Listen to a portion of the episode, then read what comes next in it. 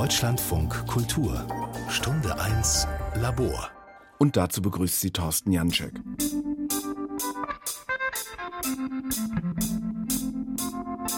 Heute die Kunst- und die Kulturmilliarde.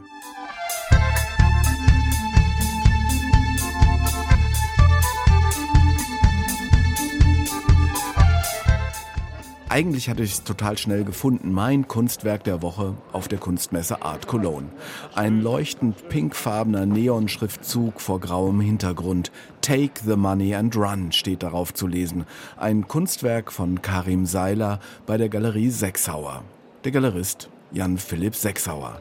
Take the Money and Run, sagt die Leuchtschrift von Karim Seiler und inspiriert ist sie von einem Graffiti von 1953 in Paris von einem Situationisten und da hieß es ne travailler jamais, also arbeite niemals. Und das ist jetzt sozusagen in Spätkapitalismus transferiert, uh, take the money and run. Es gibt Leute, die können innerhalb von wenigen Sekunden mehr verdienen als andere in ihrem ganzen Leben durch ein paar Klicks. Und ist das jetzt kritisch oder ist das sozusagen eine Auf Handlungsaufforderung? Also ich würde sagen, es ist kritisch und natürlich ironisch zugleich. Und ich würde, wenn ich jetzt der Inhaber einer Bank wäre, es nicht in die Lobby hängen. Take the money and run, schnapp dir die Kohle und lauf. Fast klingt das ein bisschen so wie das, was Deutschlandfunk Kultur über die Verwendung der staatlichen Fördermittel aus dem Corona-Hilfsprogramm Neustart Kultur für den Bereich der bildenden Kunst herausgefunden hat. Elena Gorges fasst es noch einmal zusammen. Im Sommer 2020 muss es schnell gehen. Die Kulturszene befürchtet große Umsatzeinbußen wegen der Pandemiemaßnahmen. Um satte 60 bis 100 Prozent könnten die Umsätze deutscher Galerien zurückgehen, warnt zum Beispiel der Bundesverband Deutscher Galerien und Kunsthändler die damalige Kulturstaatsministerin Monika Grütters. Schnell wird ihr klar, sie braucht die Hilfe von Stiftungen, Verbänden und Unternehmen der einzelnen Kultursparten, um das Geld von Neustadt Kultur zu verteilen. Erst war es eine Milliarde, ein halbes Jahr später kam die zweite. Wie gehen wir jetzt damit um?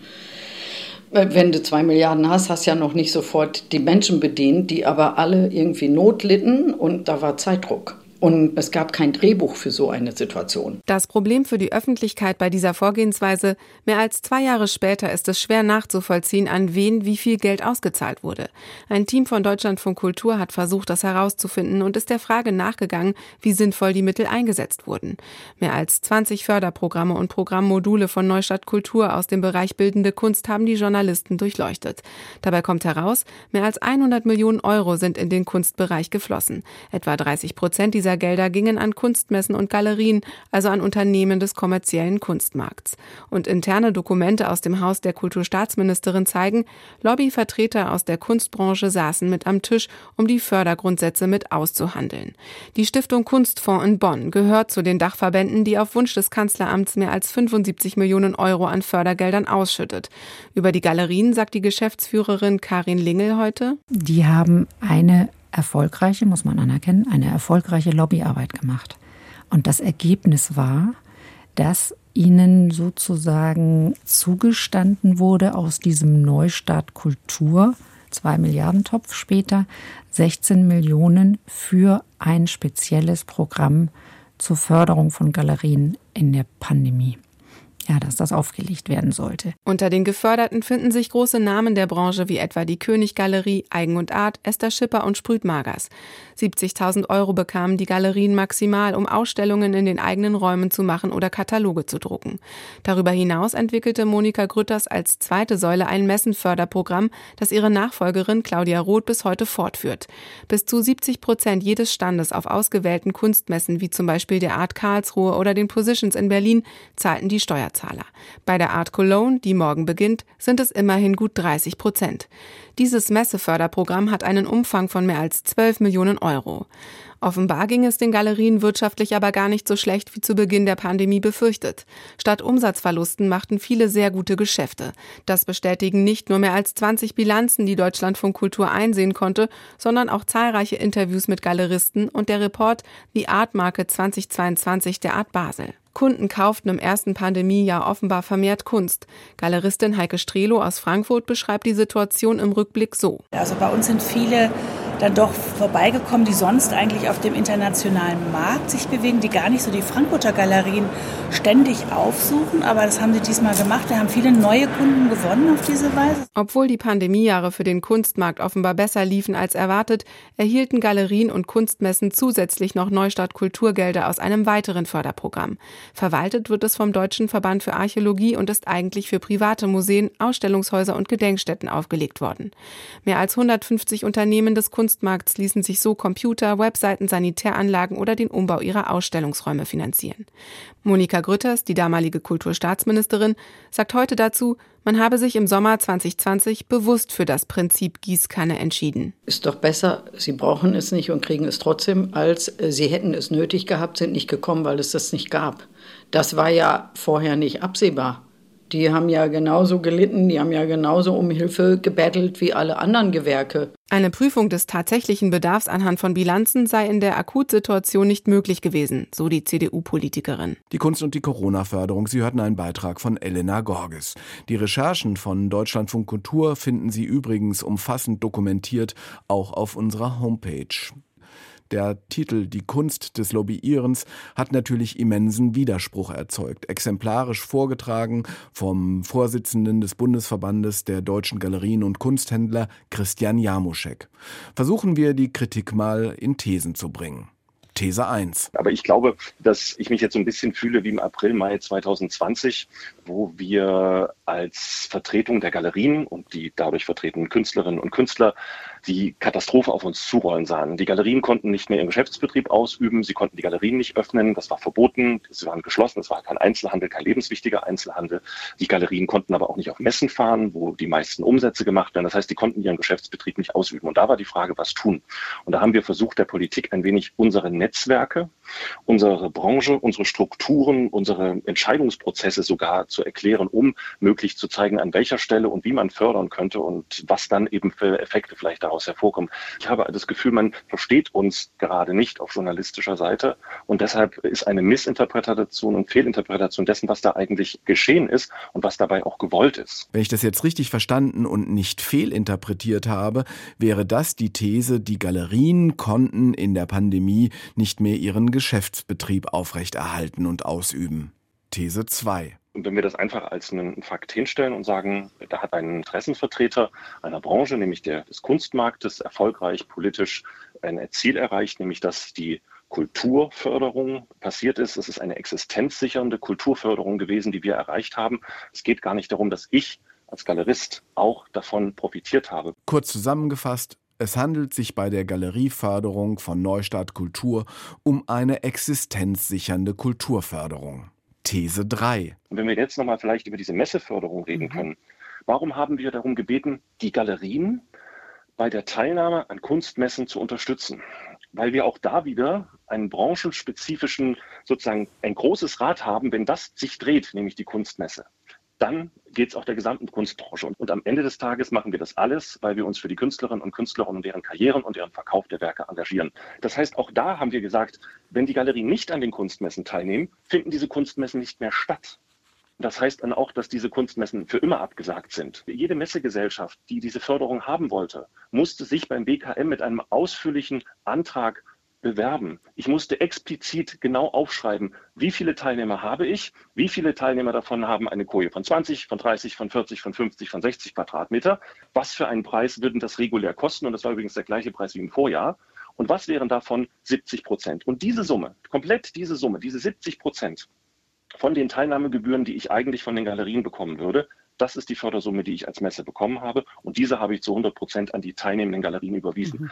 Das Argument für die Messeförderung ist, dass es diesen Anreiz braucht, damit Galerien überhaupt an der Messe teilnehmen.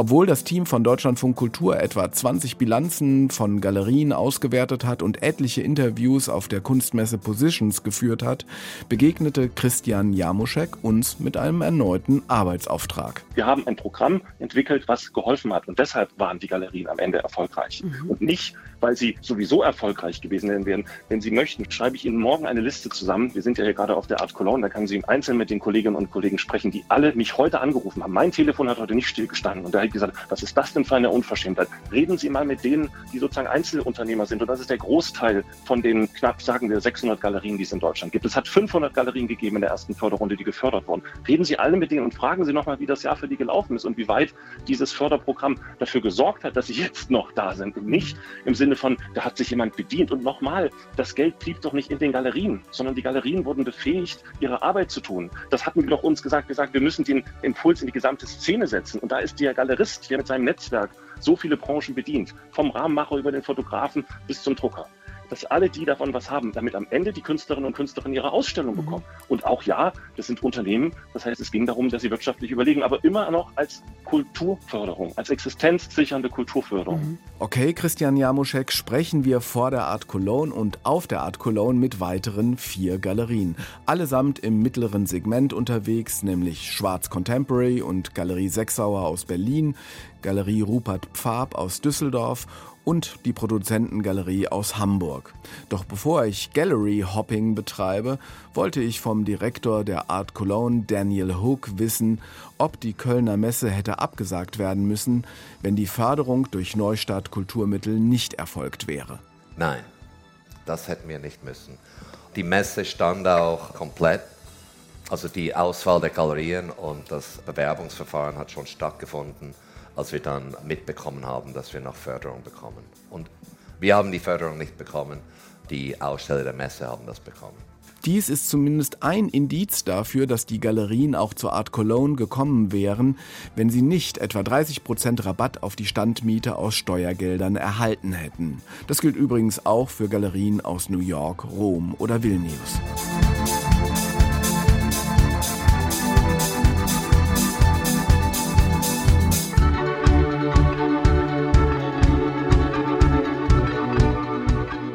Beginnen wir in Berlin in der Galerie Schwarz Contemporary, eine typische Berliner Galerie im mittleren Segment. Sie vertritt zehn national und international arbeitende Künstlerinnen und Künstler. Anne Schwarz geht zwar auf Messen, nimmt aber nicht an der Art Cologne in diesem Jahr teil. Deshalb treffe ich sie in ihren Räumen in Berlin-Neukölln. Gefragt habe ich sie, wie ihre Galerie eigentlich durch die Pandemie gekommen ist. Für uns waren die ersten beiden Pandemiejahre tatsächlich ziemlich gut, ehrlich gesagt, weil sich viele Sammlerinnen und Sammler Zeit genommen haben, darüber Gedanken zu machen, was sie gerne in ihren Sammlungen noch haben möchten und auf uns zugekommen sind und sich richtig mit Ruhe beraten haben lassen und dann tatsächlich bei uns auch einiges gekauft haben. Also zunächst war die Lage gar nicht so schlecht, wie wir befürchtet hatten. Und dann kamen die ganzen Förderungen, die zum Beispiel auch Neustart Kultur hießen. In welcher Form hast du davon profitiert? Wir haben bei der ersten Runde Neustart Kultur tatsächlich drei Ausstellungen eingereicht als Förderprogramm und haben das auch bewilligt bekommen und konnten dadurch die Zeit ziemlich gut überbrücken. Wir haben Produktionskosten und Kosten für kleinere Publikationen gefördert bekommen und es war nicht nur eine finanzielle Unterstützung, sondern auch eine moralische oder eine, ein Energieanstoß für uns, dass wir einfach weitermachen, weil es ja teilweise sehr deprimierende Zeiten waren, ohne Besucherinnen und Besucher, ohne viel Publikum, ohne die Möglichkeit, äh, richtig mit den Leuten äh, face-to-face -face in Dialog zu treten. Aber du hast ja gesagt, dass die Förderung stattgefunden hat, obwohl es dir wirtschaftlich gar nicht so schlecht ging. Was ist da sozusagen äh, für dich äh, der Sinn zusätzlich zu einer moralischen Förderung, also sozusagen das eigene Gerüst noch mal zu stärken? Das ist eine gute Frage. Nein, es ist ja nicht so, dass man irgendwie in sechs Monaten oder neun Monaten eine, eine, gute Zeit hat, Sammler berät und dann Geld einfährt und dann ist das nächste Jahr oder die nächsten zwei Jahre sind dann gesichert. Also eine Förderung trägt ja auch dazu bei, Dinge zu tun und Dinge anzuleiern, die vielleicht dann zukunftsweisend sind und wo man auch mutig dann die nächsten Schritte wagt. Wenn ich mich richtig erinnere, war, sonst berichtige mich gerne, Thorsten, der Pandemiebeginn war, ging im Mitte März 2020 los.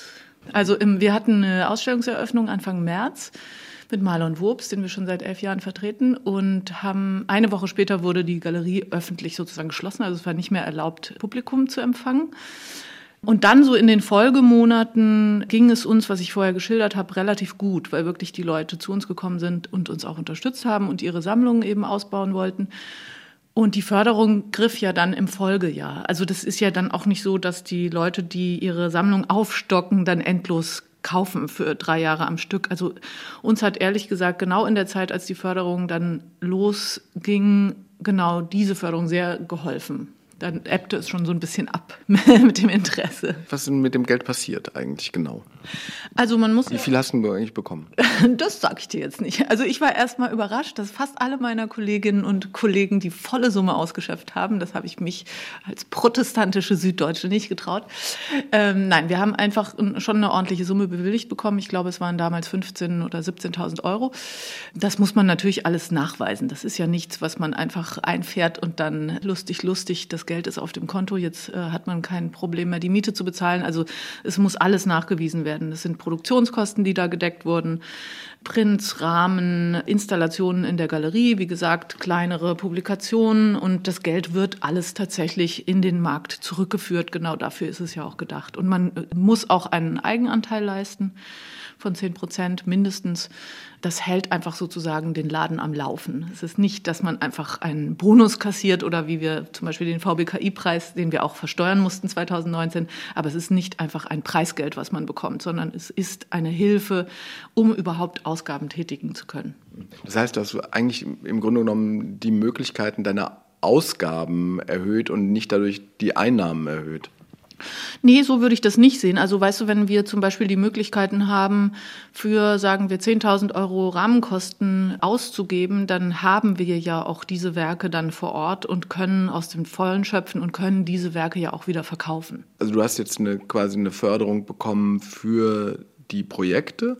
Dann gibt es ja unterschiedliche Fördertöpfe. Es gab ja noch den, den Bundesankauftopf, da hättest du ja auch theoretisch profitieren können.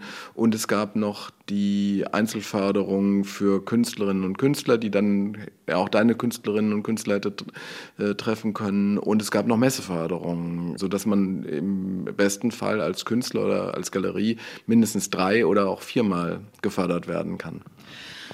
Ja, das stimmt. Wir hatten tatsächlich, haben nur die erste Runde von Neustadt Kultur in Anspruch genommen. Bei der zweiten Runde haben wir uns nicht beteiligt. Einzelne Künstlerinnen von mir haben von der Stiftung Kunstfonds auch noch Einzelstipendien bekommen. Jetzt gerade habe ich die Zusage von Monika Gotz mit Freude gehört, die ein Katalogstipendium bekommen hat, jetzt für die nächste Runde. Und inzwischen haben wir auch eine Messeförderung beantragt. Da haben wir uns für die Paper Positions nächstes Jahr und für die Art Rotterdam mit Lisa Thiemann beworben. Das wäre dann in diesem Fall die zweite Förderung. Parallel, das war letzte Woche, eine Deadline nach der anderen, haben wir uns für die Neustart Kultur Plus, ich weiß nicht genau, wie es heißt, I don't know, ähm, haben wir uns beworben für eine Förderung für nächstes Jahr. Da hatten wir auch schon kurz drüber gesprochen. Das wäre etwas, genau wie jetzt wieder bei der Einzelförderung von Monika Götz, wo wir uns mit einem einzigen Projekt beworben haben. Johanna Jäger, die Fotografin und Installationskünstlerin ist, wo wir auch einen Katalog planen und das ist ein etwas größerer Umfang, also mit Ausstellungen, Installationen, Videoprojektionen, Katalog und so weiter und so weiter ist man da ungefähr bei 50.000 Euro. Das wäre uns so in dem Umfang ohne Förderung nicht möglich, die Ausstellung zu realisieren. Warum genau? Weil ich meine, das klingt ja alles ganz toll, ne? aber äh, warum soll die Öffentlichkeit dafür bezahlen, dass ein Privatunternehmen mit einem weiteren Privatperson, die verkauft, eigentlich Geld verdienen soll. Also du hast jetzt gerade gesagt, Privatperson, die verkauft. Wir arbeiten seit elf Jahren zehn Künstlerinnen und Künstlern zusammen und es ist tatsächlich nicht so, dass man immer verkauft und trotzdem daran festhält und aufwendige Installationen macht. Und wenn ich mal darüber nachdenke, habe ich als Privatperson in den letzten zehn Jahren für Installationen hier vielleicht 150.000 Euro ausgegeben, die ich nicht wieder eingefahren habe, direkt durch diese Installation, sondern eben durch durch Malerei von anderen Künstlerinnen oder Künstlern, die sich besser verkaufen. Also das ist so ein Gesamtprojekt, was man eben am Laufen hält. Und natürlich ist ja unsere Aufgabe auch, wir haben vier Tage die Woche geöffnet, eine Galerie zu sein, die öffentlich zugänglich ist und auch für die Vermittlung von Kunst da sind, die wir nicht bezahlt bekommen. Von daher sehe ich das als unproblematisch an, dass wir tatsächlich Gelder für unsere Arbeit bekommen. Wäre das problematischer, wenn das eine Top-Galerie wäre mit einem millionenschweren Umsatz, wie es ja auch war und auch in den Förderlinien gefördert worden ist? Also ich fände, es wäre durchaus auch legitim, wenn man bei den Entscheidern, die die Förderungen vergeben, wirklich auch danach guckt, wer braucht das oder wem wird das zugesprochen. Wenn jetzt eine Galerie mit einem Gewinn von 5 Millionen Euro am Ende des Jahres rausgeht, würde ich mich schon fragen, warum muss diese Galerie mit 70.000 Euro gefördert werden für ein Projekt, was auch aus den eigenen Mitteln hätte bestritten werden können. Bei mir, das habe ich ja gerade schon erklärt, wäre das schlichtweg nicht möglich. Das heißt, das Projekt würde gar nicht stattfinden? Das Projekt würde stattfinden, aber in einem sehr, kleinere, sehr viel kleineren Umfang. Die Galeristin Anne Schwarz von Schwarz Contemporary aus Berlin. Und jetzt bleiben wir zwar bei einer Berliner Galerie, treffen sie aber in Köln auf der Mutter aller deutschen Kunstmessen der Art Cologne und sind am Stand von Jan Philipp Sechsauer. Er stellt in der Sektion Neumarkt aus, wo sich die jungen Galerien finden, Galerien, die nicht älter als zehn Jahre sind. Ihn habe ich zunächst gefragt, welche Bedeutung die Art Cologne für seine Galerie hat. Ja, für uns hat es eine große Bedeutung, weil wir sind ja in Berlin und um Berlin herum ist ja nicht so viel wie im Rheinland, es ist einfach eine unglaubliche Ansammlung an Städten. Hier sind wahnsinnig viele Museum, Museumsleute und deswegen ist es ganz wichtig. Welche Künstlerinnen und Künstler haben Sie da mitgenommen? Wir haben äh, drei Positionen dabei. Einmal Verena Issel mit Filzarbeiten, dann Hanna Paar mit Holzmosaiken und eine Leuchtschrift, eine Neonarbeit von Kerem Seiler. Take the Money and Run. Ja, Take the Money and Run, das war inspiriert. Es gab ein Graffiti von einem Situationisten in Paris 1953, Ne travaillez jamais, arbeite niemals. Und es ist sozusagen jetzt in den Spätkapitalismus transformiert, ja, wo man innerhalb von wenigen Sekunden viel Geld verdienen kann, wenn man spekulieren kann, auch letztlich ohne so wirklich zu arbeiten, wie man sich das vorstellt. Ja, take the money and run. Wie viel Geld kann man denn als eine kleine oder mittelständische Galerie verdienen in Zeiten der Pandemie? Ja, also die Pandemie, auf meine Arbeit persönlich hat die Pandemie nicht so einen großen Einfluss. Warum? gehabt, weil eigentlich bei mir hängt es davon ab, ob ich viel oder weniger verdiene. Eigentlich mehr, hängt eigentlich mehr davon ab, wie viel Kapazität ich gerade habe, zeitlich, von der Kraft zu verkaufen. Denn man verkauft ja nicht nur, man produziert Ausstellungen und so. Das ist äh, schon ein anstrengendes Business. Und oft bleiben dann nur 10 Prozent der Zeit und der Kraft für den Verkauf. Und je mehr man sich dafür Kraft und Zeit nehmen kann, umso, umso erfolgreicher ist man. Also bei mir hat es nicht viel mit der Pandemie zu tun. Wir haben, das war jetzt hier so ein kleiner Aufreger, auch schon eine Recherche gemacht, wo wir das Neustart Kulturprogramm, auch die Förderungslinie für Galeristen und Galeristinnen angeschaut haben und haben halt festgestellt, dass sehr große Galerien wie Sprüt Magers, wie Johann König und sowas auch Fördergelder beantragt haben, wie sie auch, sind ja auch gefördert worden vom Neustartprogramm. Das haben wir kritisiert natürlich. Also nicht ihre Förderung, sondern die Förderung von denen, wo wir sehen können, Esther Schipper, dass da halt auch sehr viel Geld, aber auch ein sehr großes Unternehmen immer dahinter steht. Das muss man eben auch sagen. Was haben Sie da mit den Fördergeldern gemacht? Also wir haben zwei Ausstellungen realisiert, die wir so nicht hätten realisieren können. Einmal von G.V. Lee, dann war zum Beispiel die, wir haben eine relativ große Ausstellungshalle, eine ehemalige Industriehalle. Und wir haben noch ein Showroom in Charlottenburg, aber das ist was anderes. Die Hauptausstellungen sind in der Galerie und die haben wir zum Beispiel in einem äh, Knallblau gestrichen für diese Ausstellung. Und da das eine relativ große Halle ist, ist es relativ aufwendig, das machen wir sonst nicht jedes Mal. Und auch die Arbeit, die wir verwirklichen konnten, es war eine Arbeit, die bestimmt zwölf Meter lang ist vier Meter hoch und in der Halle hing. Das hätten wir ohne die Förderung nicht realisieren können. Wahrscheinlich hätten Sie den Aufwand nicht betreiben können, aber Sie wären durch diese Krise durchgekommen. Also es hat schon geholfen und es war natürlich auch einfach psychologisch schön. Ja. Das soll man auch nicht, dass man irgendwie so spürt, man ist nicht alleine und, und die Leute wissen, dass es gerade schwierig ist. Und natürlich, äh, es klang jetzt so also natürlich hat es Nachteile gebracht, die Pandemie. Ja, man hätte sich natürlich mehr und entspannter mit Leuten treffen können und länger hätte ich das jetzt auch nicht machen wollen. Ja, nur bei mir persönlich ist es so, dass es eben nicht nur von der Pandemie abhängt, sondern von tausend anderen Parametern auch. Das heißt, Sie sind quasi weitgehend alleine, nicht ganz, wie ich sehe, aber weitgehend.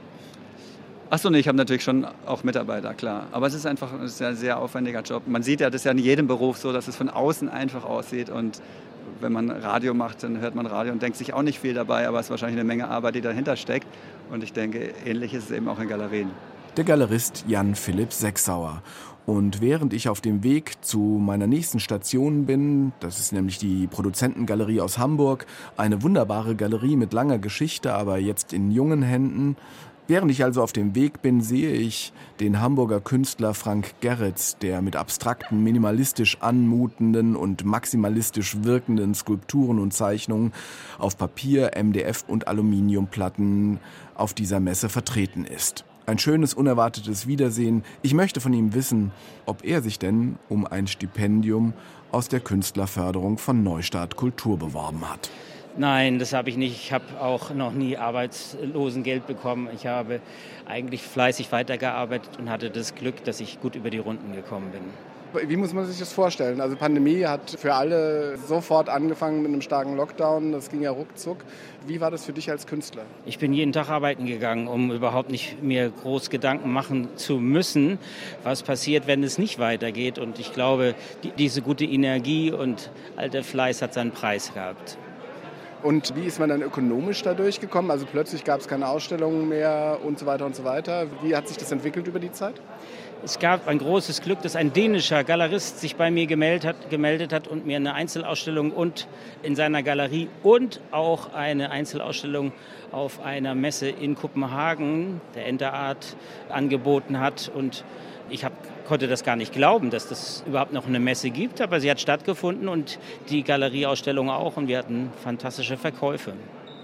Das heißt also, es gibt äh, Bereiche, ähm, in denen staatliche Förderung gar nicht greifen muss, weil der Kunstmarkt auch in der Pandemie funktioniert hat.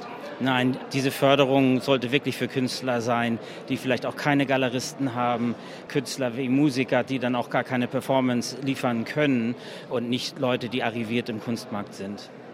Das heißt, die Galerien sind ja sehr schnell zur Kulturstaatsministerin gegangen und haben gesagt, wir haben hier, also der Verband, wir haben hier Einbußen erwartet von 70 bis 100 Prozent oder 60 bis 100 Prozent. Später waren es dann nach einem Jahr ein bisschen Korrektur, 39 Prozent Umsatzeinbußen. Aber eigentlich hat das Geschäft doch weiter funktioniert. Ich denke mal, dass die Leute nicht gut gewirtschaftet haben, wenn sie gar nicht zurückgelegt haben. Also jeder Galerist sollte doch Rücklagen haben oder eine, eine Möglichkeit haben, sich sonst über Verkäufe Geld zu besorgen. Da muss man vielleicht mal dem einen oder anderen Kunden etwas größeren Discount geben oder besser entgegenkommen. Aber das Galeriegeschäft fand auch während des Lockdowns statt. Davon gehe ich aus. Bei mir ja und auch sehr erfolgreich. Der Künstler Frank Gerritz hatte Glück gehabt und Erfolg in der Krise. Weil das aber nicht bei vielen Künstlerinnen und Künstlern der Fall war, ist ein großer Teil der Neustart Kulturmittel für Künstlerstipendien bereitgestellt worden. 50 Millionen Euro. Auch diesen großen Fördertopf hat das Team von Deutschlandfunk Kultur durchleuchtet und das schauen wir uns genauer im Dezember hier in Stunde 1 an. Aber jetzt bin ich angekommen bei der Produzentengalerie, die ich seit vielen Jahren kenne und deren Engagement für junge Positionen ich schätze. Die Galeristin Luise Nagel ist not amused über unsere Recherchen. Ich fahre keinen Porsche, sagt sie zur Begrüßung. Ich frage zur Begrüßung, wie wichtig für die Produzentengalerie die Förderung durch Neustart Kultur ist. Für uns war das sehr wichtig, ich möchte das auch betonen, dass es eigentlich für uns das Wichtige war, anerkannt zu sein, gesehen zu sein, nicht immer als der verrufene Handel, böse Handel, sondern auch als ein Ort, der gerade auch junge Kunst unterstützt. Wir haben zwei tolle Förderungen bekommen, haben damit zwei Einzelausstellungen finanziert einmal mit Paul Spengemann, der dadurch eine neue Arbeit realisieren konnte. Also bei uns ist es in die direkte Förderung junger Positionen unseres Galerieprogramms gegangen und wir haben da sehr von profitiert. Ganz klar, die Frage ist aber, ist es eigentlich eine Existenzsicherung gewesen oder sozusagen auch eine Top-Förderung über das ökonomisch Notwendige hinaus? Also wer hätte die Galerie zumachen müssen, umziehen, sich verkleinern, wenn jetzt diese Förderung nicht eingetroffen wäre, eingetreten wäre? Die Galerie selbst hat davon am wenigsten profitiert, denn wir haben äh, sozusagen die komplette Förderung ist gegangen in Transporteure, in Produktionsunternehmen, in Rahmenbauer, in Fotografen, in alle Gewerbe, die es braucht, um eine Ausstellung zu realisieren. Nachdem die Förderung bewilligt war, die Ausstellungen äh, realisiert waren, musstet ihr bestimmt eine Abrechnung machen. Wie wurde das denn genauer oder gründlicher kontrolliert?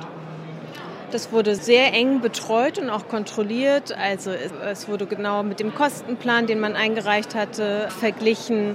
Es wurde geschaut, wurden die Gelder tatsächlich für das geplante Projekt verwendet, sei es Transportkosten oder Katalogkosten gewesen, Autorenhonorare. Das wurde alles sehr eng überprüft in einer sehr engen und guten Zusammenarbeit. Die Fördergelder sind nicht in den Gewinntopf der Galerie geflossen. Nee, durften sie auch nicht. Das wäre bei dem Fördertopf ja ganz klar. Aber die Gewerke sind ja geblieben, sind jetzt auch möglich zu erwerben. Also sozusagen kommen der Galerie ja auch zugute. Ja, natürlich kommt es der Galerie zugute. Auch eine Ausstellung gemacht zu haben. Und ja, wir hätten sonst auch Ausstellungen gemacht. Wir hätten auch nicht die Galerie schließen müssen. Wir hätten sonst auch Ausstellungen gemacht. Welche Ausstellungen wir sonst gemacht hätten, ist die Frage. Was hätten wir uns zu dem Zeitpunkt getraut? Ich finde, die Galerien haben profitiert, natürlich. Das kann man gar nicht anders sagen. Aber ich glaube, wir haben alle profitiert davon. Und wenn man sich mal anschaut, was auch große Galerien gemacht haben mit den Fördergeldern, das waren besondere Ausstellungen. Das waren Ausstellungen, in denen explizit junge Künstlerinnen gefördert wurden. Das waren Ausstellungen, wo neue Formate ausprobiert wurden. Das war für alle eine Bereicherung keine Galerie, soweit ich das überblicken kann, hat diese Förderung genutzt, um daraus eine klassische Verkaufsausstellung zu machen, sondern alle im Gegenteil. Soweit ich das überblicken kann, haben sich alle bemüht, ein besonderes Ausstellungsformat damit zu finanzieren. Ja, das ist schon klar. Die Frage ist ja, warum soll eigentlich die öffentliche Hand in einer Situation die Pandemie ist, Ausstellungsprojekte fördern, die über die Existenzsicherung rausgeht. Also wenn ein Kino zu ist, gibt es kein Geschäft. Wenn eine Galerie im Lockdown ist, kann es Geschäfte geben. Oder viele haben gesagt, dass die Sammler dann gekommen sind, sich auch nochmal Sachen nachgekauft haben von Positionen, die sie schon immer mal wollten. Ich habe überhaupt nichts gegen Förderung von, also ich am allerwenigsten was gegen Förderung in so einer Situation. Nur es wird immer vermischt zwischen Exzellenzförderung auf der einen Seite und Existenzbewahrungsförderung auf der anderen Seite. Denn die Argumentation war ja, der Kunsthandel kann sein Business nicht ausüben. Und das ist etwas, was wir nicht sehen. Also. Wie ist es bei euch? Bei uns war es so, die Galerie war viele Monate geschlossen. Und zwar wirklich geschlossen. Wir durften keine Besucher empfangen, niemanden. Natürlich fänden Verkäufe statt, aber nicht in dem Rahmen, in dem es normalerweise stattfand. Dass wir so gut durch die Pandemie gekommen sind, hatte was damit zu tun, dass wir in den Jahren vorher gut gehaushaltet hatten und sozusagen von unseren Profiten, dass wir vor den Vorjahren gelebt haben und von den einzelnen Verkäufen. Insofern, ja, Existenzförderung war das in diesem. Wir hätten nicht zugemacht sonst, aber es ging uns äh, nicht gut in dieser Zeit. Und ähm, was man vielleicht auch sagen muss, ist, dass Kinos haben vielleicht eine Novemberförderung oder andere Förderungen bekommen, weil sie schließen mussten. Galerien nicht. Galerien sind aus allen sonstigen Förderprogrammen rausgefallen. Interessanterweise konnten wir auch zum Beispiel Verluste durch entgangenes Messegeschäft nicht geltend machen. Das galt nicht. Hingegen die Messegesellschaften konnten die Verluste geltend machen. Diese Galerienförderung war ein Weg, Existenzen von, von Galerien zu schützen. Ja.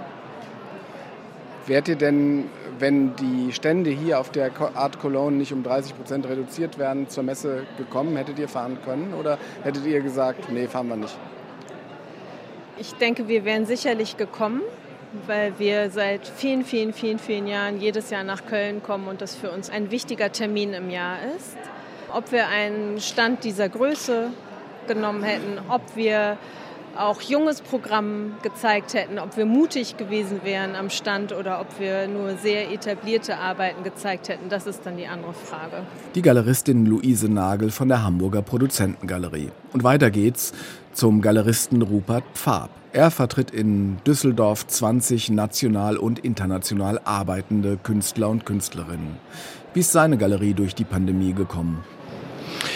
Also rückblickend einigermaßen gut. Das hatte aber auch damit zu tun, dass es glücklicherweise Hilfsgelder gab von Kunstfonds zum Beispiel.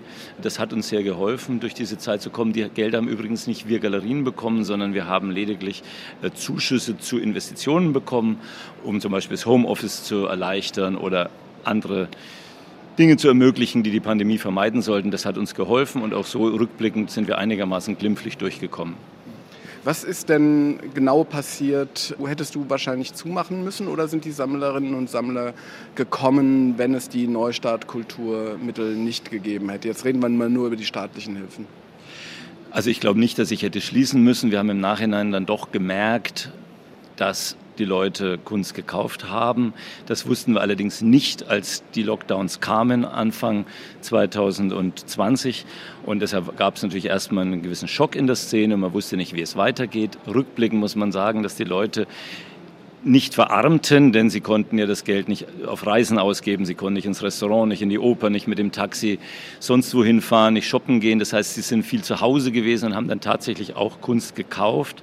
Aber das wussten wir am Anfang nicht. Rückblickend sind wir einigermaßen gut durchgekommen. Das ist sozusagen die eine Förderlinie ja gewesen, dass man Ausstellungsprojekte einwerben konnte. Davon hast du auch Gebrauch gemacht. Zugleich gibt es ja die Förderlinie der Künstlerinnen und Künstler, die für sich Fördermittel beantragt haben, jenseits der Existenzförderung, also sozusagen über die Stiftung Kunstfonds. Also insofern haben die auch profitiert. Bei dir sind es eine ganze Menge Künstlerinnen und Künstler gewesen, 10 von 20. Oh, das weiß ich gar nicht, aber es freut mich. Wenn ich weiß es aber. Okay, so wunderbar, dann freue ich mich sehr, dass so viele gefördert wurden. Und es ist auch richtig so, denn den Künstlern brach natürlich was weg, denn es gab ja keine Ausstellungen mehr in den Kunstvereinen, in den Museen, in den Offspaces. Es war ja alles geschlossen. Auch wir Galerien zählten ja zum Einzelhandel und hatten geschlossen. Und dass man denen äh, hilft, das ist richtig, ja. Denn wir dürfen ja eines nicht vergessen, die Künstlerinnen und Künstler und die Galerien sind ganz wichtige Säulen in dem ganzen Kunstbetrieb. Und wenn man äh, als Gesellschaft einer Lufthansa hilft und Condor hilft, dann ist es auch richtig, den Galerien und den Künstlern zu helfen. Im Kulturbereich hat man ja auch den Buchhandlungen geholfen im Übrigen oder den Theatern und Kinos. Das ist alles richtig, aber auch gut, dass man den Künstlerinnen und Künstlern und den Galerien geholfen hat. Aber es ist doch auch so, dass innerhalb dieser Förderlinien nie der wirkliche Bedarf ähm, festgestellt werden musste. Wenn ein Kino zumachen muss, gibt es kein Geschäft mehr. In der Galerie war es aber so, dass durch die Verlagerung ins Homeoffice, die Gespräche mit Sammlerinnen und Sammlern schon eine eindeutige Möglichkeit der Geschäftsweiterführung bestand, sodass Frage ist, muss man dann eigentlich als öffentliche Hand da reingehen? Also wir, die wir die Anträge Förderung stellen, sind ja nicht für die Ausschreibungskriterien verantwortlich. Und Soweit ich das weiß, darf die Stiftung Kunstfonds uns gar nicht nach finanziellen Situationen prüfen. Es ist ja keine staatliche Behörde, sondern es ist eine Stiftung. Und da bin ich der falsche Adressat für diese Frage. Ich kann nur sagen, wenn ich eine Ausschreibung lese, wo ich die Förderkriterien erfülle, bewerbe ich mich so gut ich das kann. Und zum Glück haben es viele Künstlerinnen und Künstler meiner Galerie auch getan. Trotzdem waren die Galerien geschlossen und eine analoge physische Begegnung war nicht möglich. Und man kann natürlich nicht über Zoom oder über Telefon die Gespräche mit den Sammlern ersetzen, denn die Begegnung vor Ort und das Kunsterlebnis vor Ort ist trotzdem durch nichts zu ersetzen. Und deshalb war es gut, dass es Förderungen gab aus deiner Perspektive schon klar. Aus der Perspektive der Öffentlichkeit muss man das halt immer wieder in Frage stellen. Du bist ja sicherlich nicht der richtige Adressat, um die Förderkriterien äh, herzustellen. Aber der Bundesverband der deutschen Galerien und Kunsthändler hat eben gerade bei der Pressekonferenz wieder betont, dass die Umsatzzahlen äh, zurückgegangen sind. Das heißt aber für eine Galerie ja gar nicht, dass die automatisch auch die Gewinnzahlen zurückgehen, weil man hat ja auch weniger Kosten. Man muss nicht auf Messen fahren, die dann wiederum reduziert sind und so weiter und so weiter. Also ich habe in einem Interview mit dem Deutschlandradio Kultur im Jahr 2020 gesagt, die beste Hilfe für Galerien wäre der Ankauf von Kunst. Dann würden wir nämlich auch was zurückgeben, nämlich die Kunst, und unsere Künstlerinnen und Künstler wären gleichzeitig mitgefördert. Man hat sich leider seitens der Politik für diese andere Form der Förderung entschieden und jetzt kommt eine Kritik daran auf. Dennoch möchte ich wiederholen, die Galerien sind eine ganz wichtige Säule neben den Museen, neben den Kunstkritikern, neben den Sammlern und neben den Künstlern in dem Kunstbetrieb. Und deshalb war es richtig, diese wichtige Säule zu retten, denn wären die Galerien möglicherweise nicht durchgekommen, das wusste man im Moment der Ausschreibung nicht, hätte es möglicherweise viele Galeriepleiten geben können und das hätte der gesamten Kunstszene geschadet. Im Übrigen würden wir zwei dann auch gar nicht auf einer Messe sitzen, dann gäbe es keine Messe mehr. Dass es rückblickend nicht so dramatisch kam wie befürchtet, ist eine Tatsache. Ja, das wussten wir allerdings nicht, als die Ausschreibungen online gestellt wurden. Würden wir tatsächlich nicht hier sitzen? Also Daniel Huck hat gesagt, ähm, wenn es keine staatliche Förderung gegeben hätte für diese Messe, hätte sie trotzdem stattgefunden. Ich kann es nicht beurteilen, mit welchen Galerien das dann gewesen wäre. Vielleicht mit den ganz großen, vielleicht mit den ganz internationalen. Aber ich glaube, dass viele mittlere und kleine Galerien in Deutschland, und das ist ja doch die Mehrheit, Probleme gehabt hätte. Wärst du gekommen? Es ist jetzt immer die Frage mit dem Blick in die Glaskugel. Ich kann nicht sagen, was gewesen wäre, wenn, aber wenn ich überlebt hätte, wäre ich weiter gekommen. Ich kann nur sagen, ich bin dankbar, dass auch mal die Galerien mit einer staatlichen Hilfe bedacht wurden. Äh, beim Mittelstand, bei der Automobilindustrie, bei anderen ist man da immer großzügiger. Uns hatte man bislang nie beachtet. Deshalb war es ein großes Verdienst von Frau Grütters, auch auf die Galerien mal zu blicken. Wir haben ja im Übrigen Brosamen bekommen, wenn man das mal sieht. Ne? Deutschland Radio Kultur, der gestern immer von der Kulturmilliarde gesprochen. Das, äh, Aber auch alle Zahlen aufgeschlüsselt das hat. impliziert ja, als ob es um Milliarden gegangen ist. Es waren, glaube ich, 80 Millionen. Das ist ja gemessen an den Tausenden von Galerien in Deutschland auch nicht wahnsinnig viel. Weniger, wenn ich das richtig im Sinne habe. Aber ähm, für mich ist so eine Frage, dass die Kunst insgesamt, wenn die Förderlinien aufgelegt werden, eigentlich immer nur nach Exzellenz und nicht nach Existenz gefördert werden. Das geht hier so ein bisschen durcheinander, dass wir auf der einen Seite sagen, im Automobil oder sonst was müssen dann gefördert werden, weil sie sonst pleite gehen. Die Pizza um die Ecke wird jetzt auch nicht kontrolliert, ob sie besonders gute Pizzen macht. Insofern ist da eine Exzellenzförderung heimlich in einem Corona-Topf drin, was ich auch irgendwie komisch finde. Naja, nochmal, also der Kunstfonds darf nicht, weil es keine staatliche Behörde ist, die Einkommensverhältnisse prüfen und dann ist natürlich schon die Frage, was fördert man und dann guckt man natürlich auf die Qualität. Vielleicht könnte man in künftigen Ausschreibungen, sofern es noch mal welche gibt, noch stärker eingrenzen, dass man sagt, kleinere und mittlere Galerien, das wäre vielleicht eine Möglichkeit. Ihr habt ja gestern darauf hingewiesen, dass große, erfolgreiche Galerien auch gefördert wurden. Ich denke, das ist keinem recht. Aber man darf natürlich auch nicht den Eindruck erwecken, als ob die ganze Galerienszene so wohlhabend und vermögend sei, sondern es ist eben wirklich eine ganz kleine Spitzengruppe, die halt auch eine Förderung bekam. Darüber kann man sich ärgern, ist sicherlich nicht optimal, aber insgesamt war es trotzdem wichtig, die Breite der deutschen Galerien zu unterstützen. Ja, das finde ich auch wichtig. Ich finde vor allem wichtig, dass die Künstlerinnen und Künstler gleich mit unterstützt werden. Deswegen habe ich mich sehr gewundert, dass nur ein kleiner Teil der Fördersumme insgesamt für Ankäufe des Bundes zur Verfügung gestellt worden sind. Das, du hast es eben ja schon gesagt, es wäre viel besser gewesen, wenn die auch über die Galerien gekauft hätten und dadurch einen viel größeren Topf gehabt hätten, denn dann hätte man kleinere und mittlere Museen und Kunstvereine unterstützen können. Man hätte Ausstellungen machen können. Ich war gerade am Wochenende in Chemnitz und habe mir die Ausstellung Present Perfect aus den Beständen der Ankäufe der letzten fünf Jahre des Bundes angeschaut. Das ist fantastisch geworden, muss man sagen. Insofern wäre das vielleicht einfach das bessere Instrument gewesen, auch für euch. Absolut. Das habe ich, wie gesagt, im Deutschlandradio Kultur in einem Interview gesagt. Die beste Förderung für Galerien wäre der Ankauf von Kunst.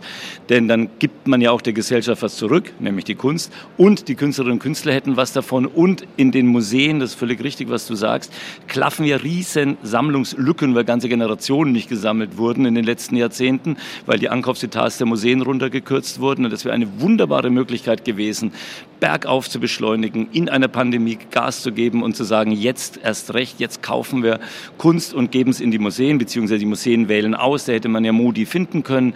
Äh, ich habe das laut gesagt, mehrfach, habe auch mit meiner Kollegin Daniela Steinfeld damals eine Initiative gemacht beim Land NRW, aber der Ministerpräsident Laschet hat sich nicht interessiert dafür. Und die Stadt Düsseldorf hat dann in kleinem Umfang immerhin gekauft bei Düsseldorfer Galerien zeitgenössische Kunst von den Künstlerinnen und Künstlern. Das war eine große Hilfe und es war toll.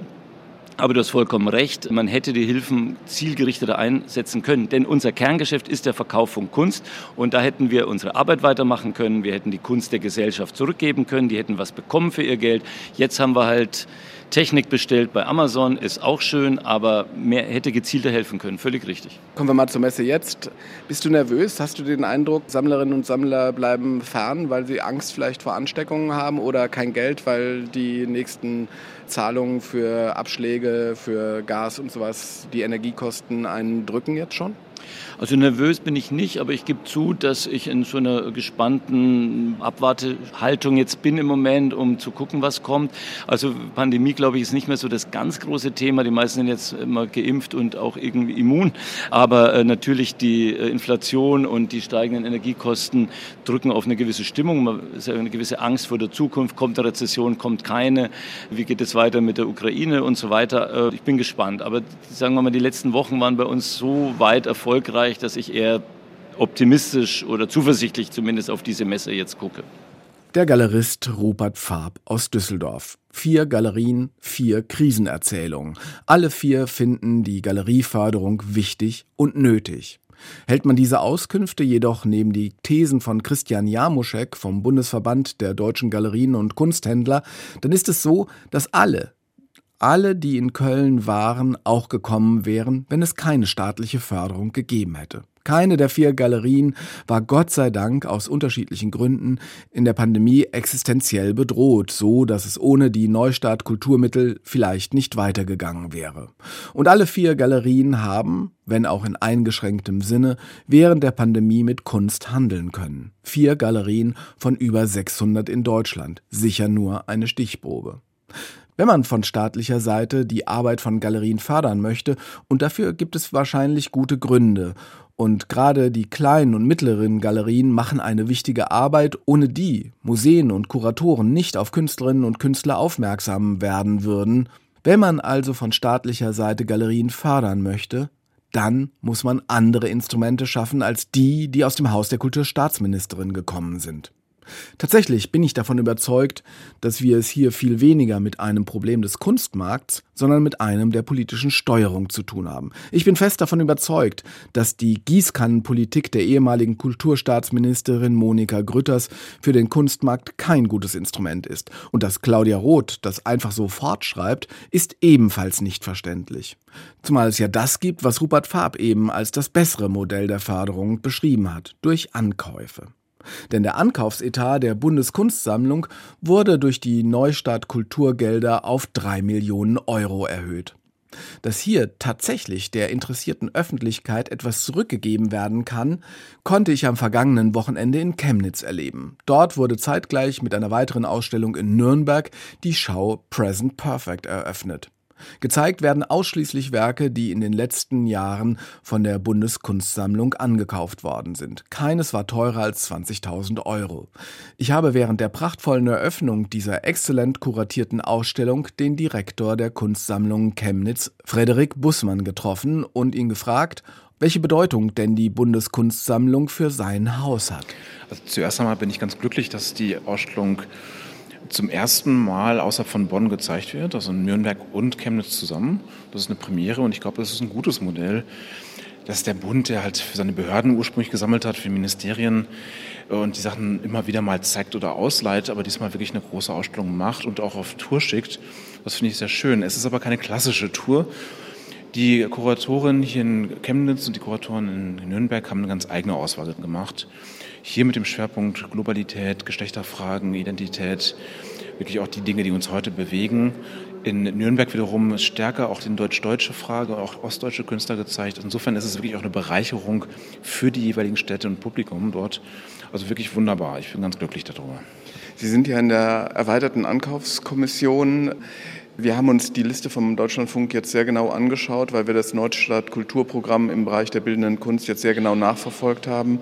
Ich muss sagen, dass bei dieser Liste mir mehrere Sachen aufgefallen sind. Ähm, eines war, es sind keine sozusagen Top-Acts dabei. Es sind alles Künstler und Künstlerinnen, die im mittleren Segment sind, die eigentlich im Kunstmarkt und in der Kunstwelt sich schon etabliert haben, aber in der Mitte dabei bleiben. War das äh, bestimmt für die Auswahl der Ankäufe? Absolut. Wir wollten keine Stars drin haben, keine Leute, die schon dick im Geschäft sind, auch keine etablierten Galerien unterstützen. Nichts gegen Galerien, aber da gibt es eigene Programme. Es ging tatsächlich hier um Qualität. Das heißt, es waren schon Künstler, die nicht nur in der Kunsthochschule gerade waren, sondern tatsächlich auch eine gewisse Praxis haben, eine gewisse gezeigt haben, dass sie eine gute Qualität haben. Und es ging um Künstler, die eben keine Institutionen angehören, nicht Professoren sind und ähnliches. Das heißt, wirklich auch ein Stück weit geholfen werden sollte. Die Hilfsbedürftigkeit war neben der Qualität der Arbeiten entscheidend für uns. Sie haben gesagt, dass 85 Prozent in Ihrer Rede, äh, die ich eben gehört habe, haben Sie das gesagt, äh, dass 85 Prozent der Künstlerinnen und Künstler hier direkt angekauft wurden. Also die Kunstwerke wurden direkt bei den Künstlerinnen und Künstlern angekauft. Was war denn mit den anderen 15 Prozent? Die anderen 15 Prozent gingen dann auch über Galerien. Es gibt ja durchaus Künstler, die sind jetzt nicht richtig dick im Geschäft, aber haben trotzdem Verpflichtungen mit den Galerien. Insofern muss man auch das unterstützen. Es gibt aber durchaus auch eine ganze Menge an Galerien in Deutschland, denen man auch dadurch helfen kann. Aber das war nicht der Fokus. Der Fokus war wirklich, dass die Künstlerinnen direkt, dass ihnen geholfen wird. Ja, wir stehen hier zum Beispiel vor äh, Faisal Habibi. Faisal Habibi ist in der Galerie von Herrn Jamuschek. Wir haben eben schon eine Galeriemitarbeiterin gerade gesehen. Jetzt ist es natürlich so, dass diese unterschiedlichen Förderlinien, die Sie angesprochen haben, auch unterschiedlich sind. Zum Beispiel haben wir herausgefunden bei unseren Recherchen, dass auch Galerien gefördert wurden, die über drei Millionen Gewinn in einem Pandemiejahr gemacht haben. Und eigentlich ist es dem Kunsthandel gar nicht schlecht gegangen. Wenn Sie das so von außen sehen, Sie haben zwei Millionen zur Verfügung gehabt, um Ankäufe zu tätigen. Finden Sie das in Ordnung, dass die Förderung sozusagen auch ganz stark in den wirtschaftlichen Bereich eingegangen ist, also Galerien und Messeförderung? Es sind wirklich unterschiedliche Dinge. Ich finde, dass diese 2 Millionen Förderung für Künstlerinnen und Künstler sehr, sehr gut ist. Ich finde es schwierig, die Sachen gegeneinander auszuspielen. Galerien haben eine wichtige Aufgabe, die Messen haben eine wichtige Aufgabe. Ich würde das wirklich nicht gegeneinander ausspielen wollen. Und als die Förderprogramme aufgelegt wurden, war auch noch nicht in Gänze abzusehen, wie sich die Pandemie entwickelt und wie sich die Situation der einzelnen Akteure entwickelt. Insofern ist das im Nachhinein auch einfacher dann noch zu kritisieren als im Vorfeld. Und sicherlich, ich würde immer mehr Geld auch für die Künstlerinnen mir wünschen. Auf jeden Fall, das ist keine Frage. Aber ich denke mal, das ist schon, die zwei Millionen sind auch schon ein großer Erfolg. Ja, das ist ein totaler Erfolg. Also verglichen mit dem Ankaufsetat vorher, ich glaube 500.000 sind es. Trotzdem frage ich mich halt, ob nicht dieser Weg der eigentlich bessere insgesamt für die Förderung der bildenden Kunst ist, möglichst viele Kunstwerke anzukaufen. Man kann die ja gegebenenfalls auch wieder verkaufen, wenn man äh, der Meinung ist, dass man Geld zurückgewinnen will, weil der Kunstmarkt ist ja relativ volatil in vielerlei Hinsicht. Ne? Also irgendwie kommt es mir so vor, auch wenn ich das jetzt hier sehe, es ist ja eine wunderbare Ausstellung, die wir hier sehen, dass dass eigentlich der Ankauf vom Bund das beste Förderinstrument ist, auch für die Künstlerinnen und Künstler. Ich sehe das ganz genauso. Es gibt in Frankreich die Frax, große Sammlungen vom Staat, von den Regionen, in dem sie Kunst ankaufen. Ich finde das sehr wichtig. Es gibt es natürlich auch in Deutschland in den verschiedenen Ländern. Und auch, dass Bund hier aktiv ist und direkt bei Künstlerinnen ankauft, finde ich sehr, sehr gut. Ich möchte trotzdem davor warnen, die einen gegen die anderen auszuspielen. Galerien, wenn sie ihre Arbeit gut machen, haben auch eine wichtige Funktion, indem sie eben auch Entdeckungen machen, junge Künstlerinnen fördern, Ausstellungen machen. Galerien sind sozusagen nicht per se etwas, was ich nicht in der Kunstszene sehe. Es ist ein geteiltes System und Galerien sollten meiner Meinung nach genauso gefördert werden, wenn sie nicht sowieso schon ganz groß im Geschäft sind. Aber es gibt eine Vielzahl an auch kleineren Galerien, die wirklich auch geholfen wurde dadurch. Aber ich stimme Ihnen völlig zu, lieber direkt bei den Künstlerinnen kaufen und im Idealfall vielleicht dabei auch noch die Galeristen ein bisschen mit unterstützen, weil die haben es auch nicht immer einfach. Haben Sie denn besondere Positionen erst durch Ihre Arbeit in der erweiterten Ankaufskommission kennengelernt? Ich habe wirklich sehr viele hochinteressante Positionen kennengelernt. Weil man ist ja eigentlich nicht immer in diesem Segment nicht immer unterwegs als äh, Museumsdirektor. Absolut. Insofern war es wirklich eine Bereicherung. Wir waren elf Mitglieder, also vier aus der oder fünf aus der regulären Kommission und dann sechs, die dazugekommen sind aus unterschiedlichen Landesteilen, die alle nochmal ihre Blickwinkel haben, alle eigene Vorschläge haben.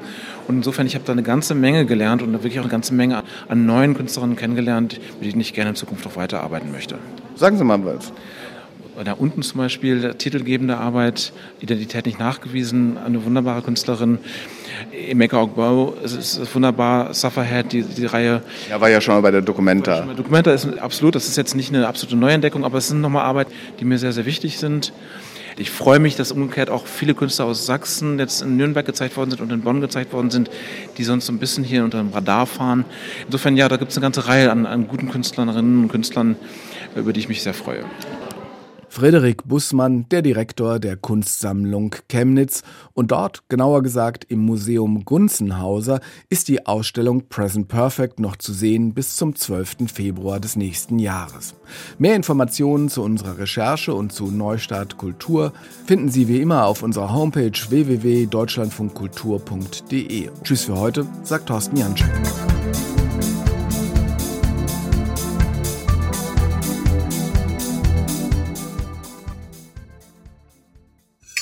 Deutschlandfunk Kultur. Das Feuilleton im Radio und im Internet unter deutschlandfunkkultur.de.